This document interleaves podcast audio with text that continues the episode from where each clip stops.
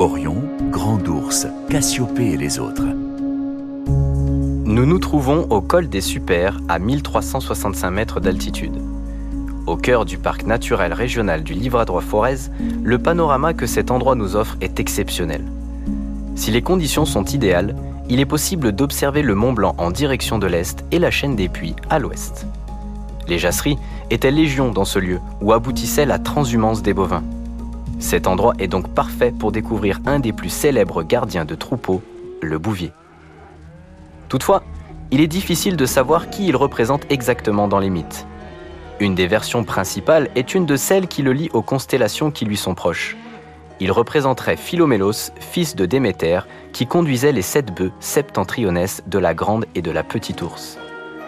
Il est toujours accompagné de ses deux chiens de chasse, Cara et Astérion, représentant la constellation du même nom.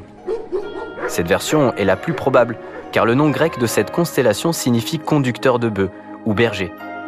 La charrette à bœufs qui est représentée par la grande ours permet la rotation des cieux, les bœufs étant liés à l'étoile polaire.